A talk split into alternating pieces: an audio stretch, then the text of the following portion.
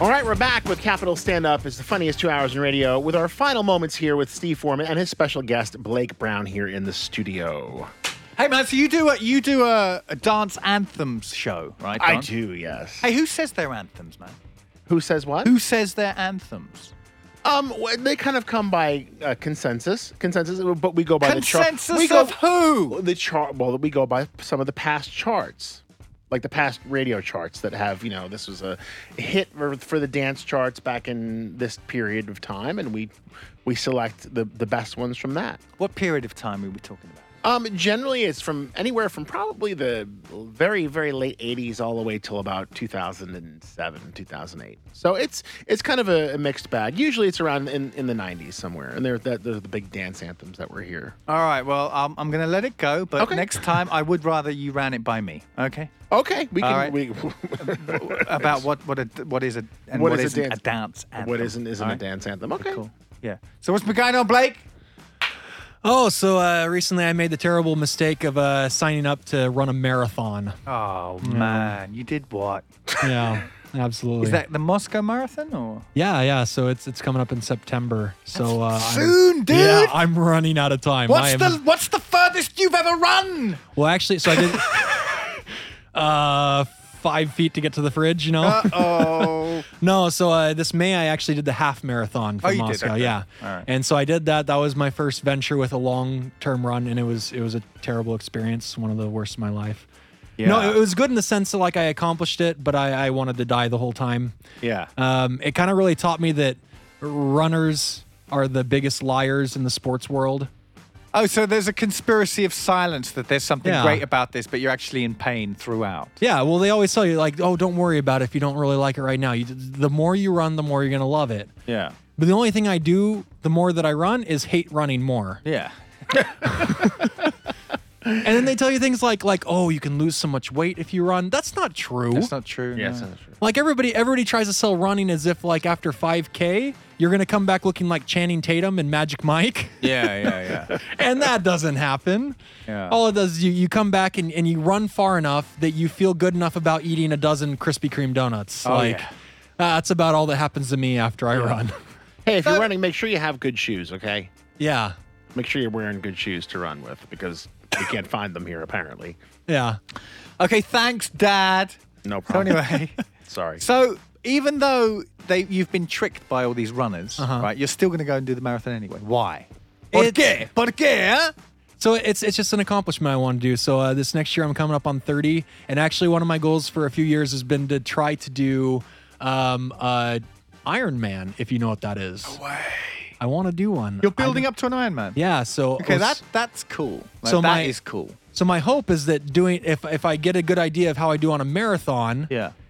if if I if I do terribly, then I'm obviously not going to do the Iron Man next Okay, year. okay. But if if the marathon goes all right, I don't. I yeah, I'm, I'm fine afterwards. Then yeah, I'll, I'll try going for the Iron Man next year. Okay, the Iron Man, and what's the name of the other one, which is a little bit, it's like the Iron Man, but not quite. Oh, well, tri- triathlon. Yeah, just a triathlon. Yeah, Yeah, okay, there's lots sorry. of different triathlons. Yes, there's lots of different ones, yeah. Because I looked into that. Now, the thing is, that Iron Man things like that are cool as. I think that's great, and they're even fun to watch. Yeah. But I just hate running, Blake. Right? No, Can yeah. I just can I just swim and, and go on the bike? Like, I mean, can we can we biathlon it? No, that's that's skiing and shooting. Okay, Yeah. but I just hate running so much. But the other two would be cool. Like, I would be interested in a swimming challenge. Yeah.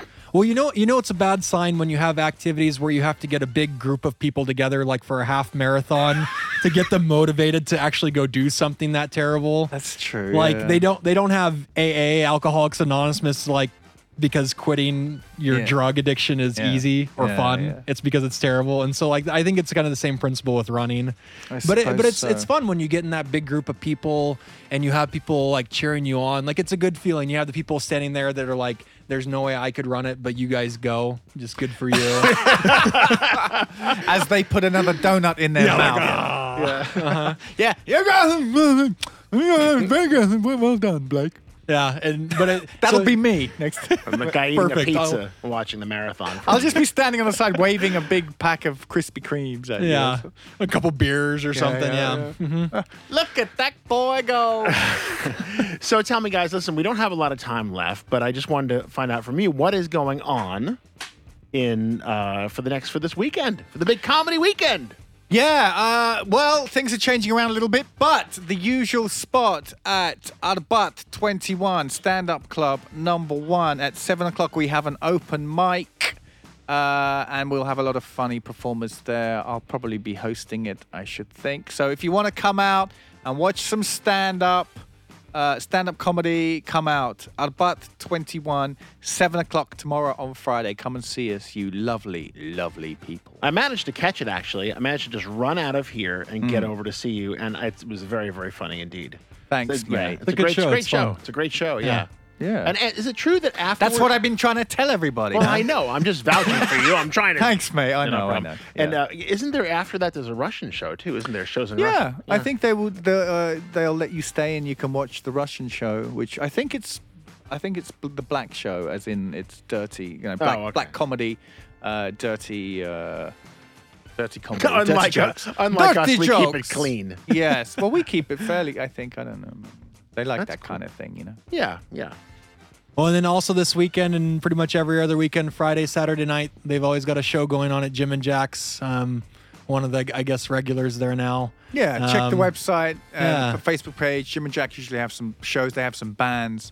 They have some uh, a few different kind of shows, don't they? I ju- I'm just not altogether sure what it'll be this weekend. Okay, All that's right. it. Very, very cool. Well, listen, thanks a lot for coming in. Hey, thanks for having me, Don. Uh, okay, like always. no, really, thanks for having me. Yeah. Super duper.